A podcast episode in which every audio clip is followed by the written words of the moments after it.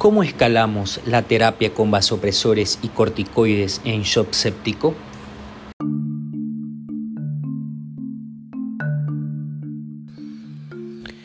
Espacio Crítico proporciona un sitio de interés para los apasionados de la medicina en los cuidados intensivos. Soy el doctor Osvaldo Bolaño, su anfitrión. Bienvenidos.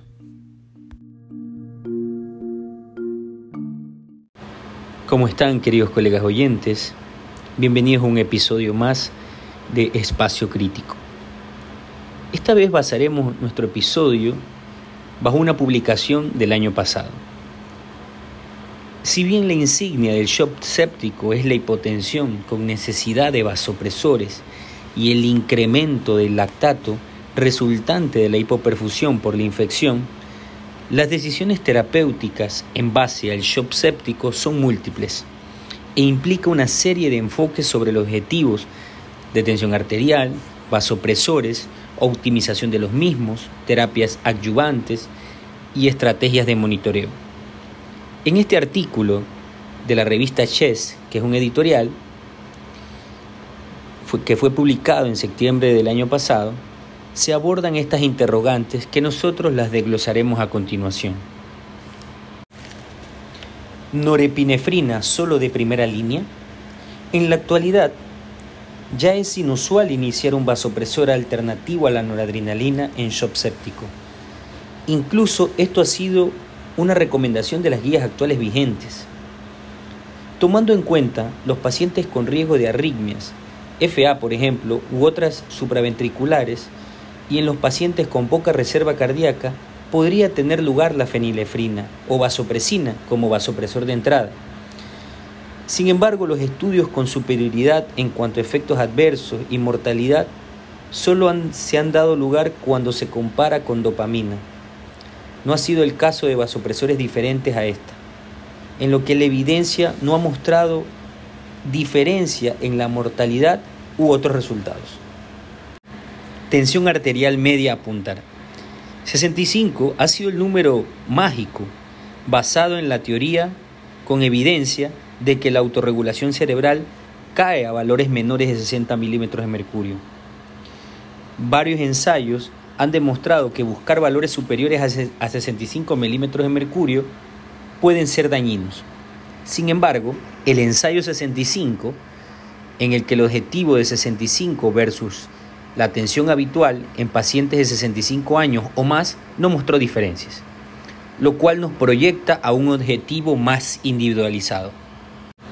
Vasopresor en un catéter venoso central.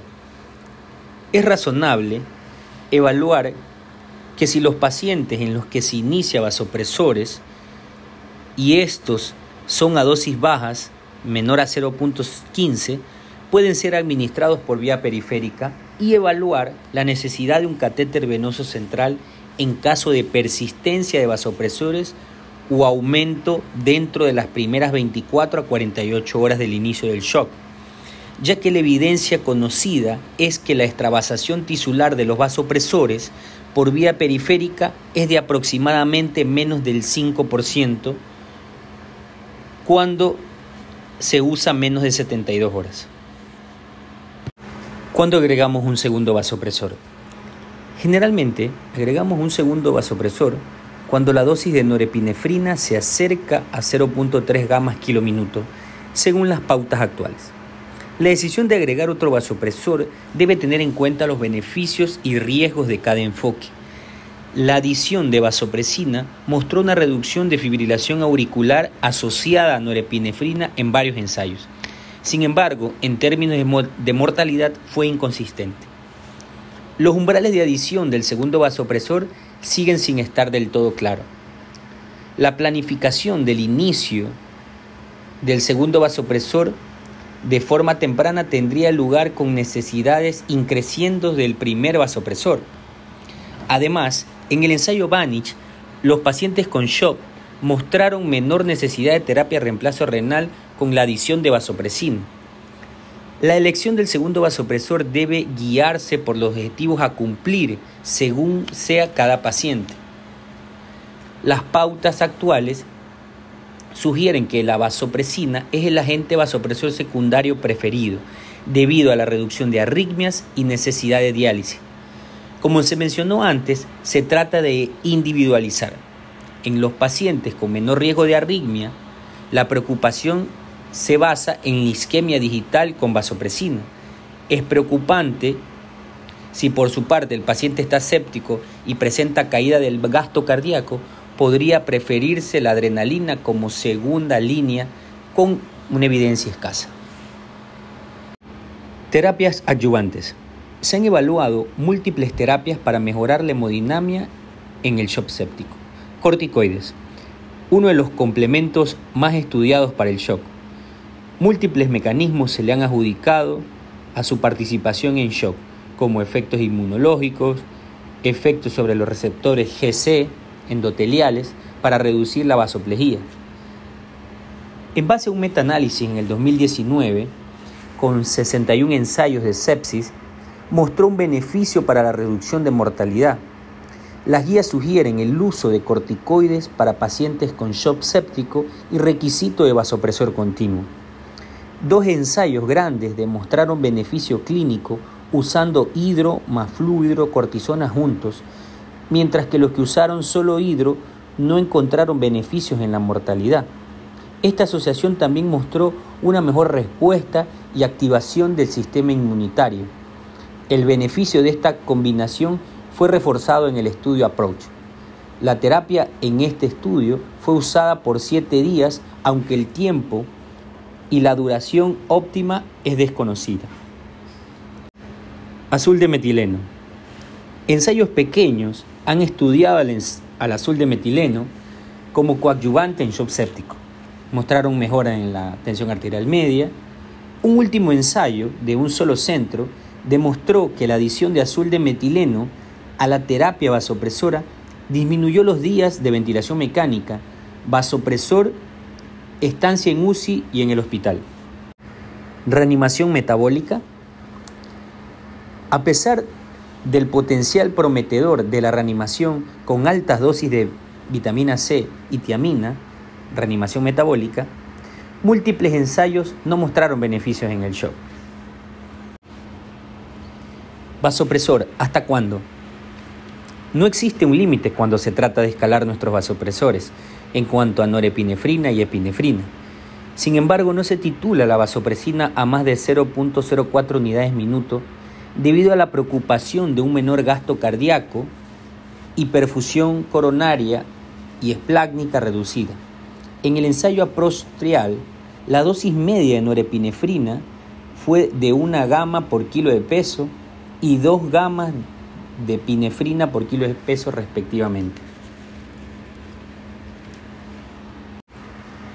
¿Cómo monitorizar la presión arterial? Las guías recomiendan un monitoreo invasivo de la presión arterial con evidencia baja.